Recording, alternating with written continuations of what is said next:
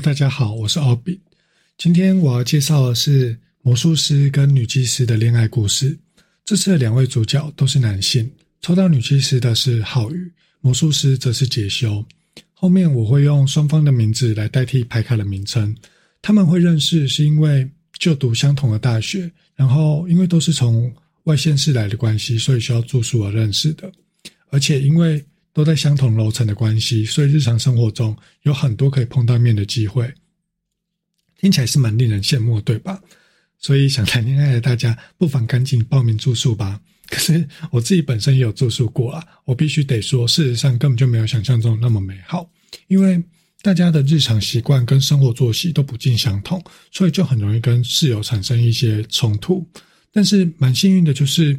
他们并没有住在同一间房间里面，所以我得说，他们可以避免掉很多不必要的摩擦。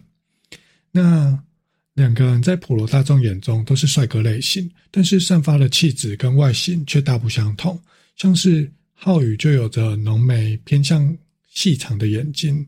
以及一个 用一个会不会很奇怪，就是高挺的鼻子和笑与不笑之间有着反差极大的笑容。那至于为什么会有这些反差呢？我们就可以从女祭司的排异来看出来说，浩宇平常给人感觉会比较忧郁，因为女祭司虽然知道自己想要的是是什么，以及。其实他们心里很清楚，知道说自己并没有那么糟糕哦，但是就是会有一种与生俱来的小自卑，所以就算内心有很多的波涛汹涌，或者是嗯偶像剧的剧本也好，他们就是会假装没事的跟别人相处，来去看对方能不能读懂自己的内在需求。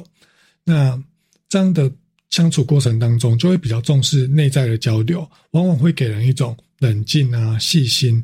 愤世嫉俗的感觉，甚至因为他们直觉力相对准确的关系，往往就会给人一种看破却不说破的形象。如果运用的好，可能还会让人家觉得说：“哎，他们精明能干。”但是我得说，他们事实上只是一只非常渴望被照顾的小萌狗。不过大家千万不要急哦，因为这是女技师深藏在冰山底下的真实性格。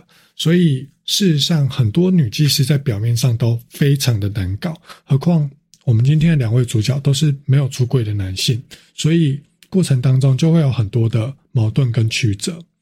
那至于解修的话，它整体上最大的特色就是很像一个迪士尼的王子，浓眉大眼，不笑的时候散发着一种稳重的气息，可是笑起来又很像调皮的精灵。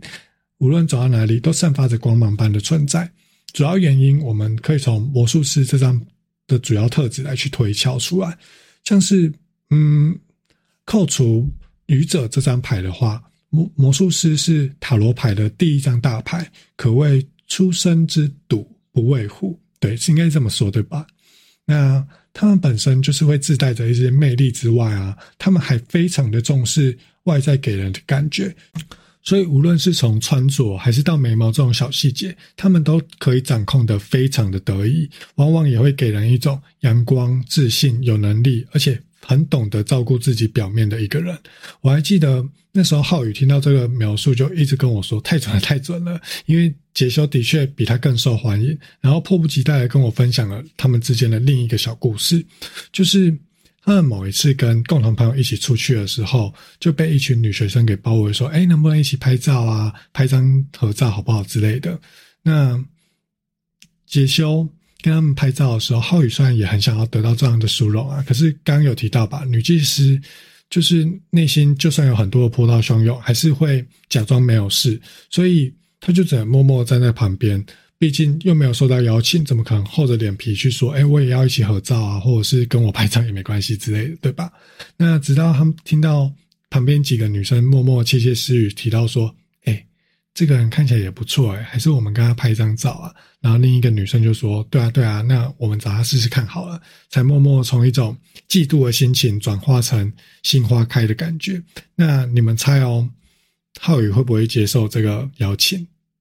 答案是不会啊，因为女祭司本身很倔强，所以就算他们心里在暗爽，觉得说哦，果然我还是会被注意到的嘛。可是因为他在过程当中很明显的被摆在第二顺位，就会故意去说一些不好听的话，来去让别人感到不开心甚至难堪。没错，这就是 我个人认为女祭司非常讨厌的地方。所以当这件事发生的时候，浩宇就从一旁走到解修的耳边说：“哎，等一下来不及了，怎么办啊？”解修说：“还好吧，都快到了。”浩宇就默默又补回一枪说：“ 你你明明就觉得这些女生很烦，又长得不好看，干嘛在那边装和善呢？”那 我们就可以看到杰修的嘴角跟眼神比刚刚更加上扬，然后就跟浩宇说：“你不要那么中肯，好不好？好啦，我去拒绝他们就是了。”那脸上的笑意跟帅气的眼神，在魔术师身上是标配哦。所以在这个情况发生的时候，我会建议爱上他们的男孩跟女孩，千万要特别小心，因为你们。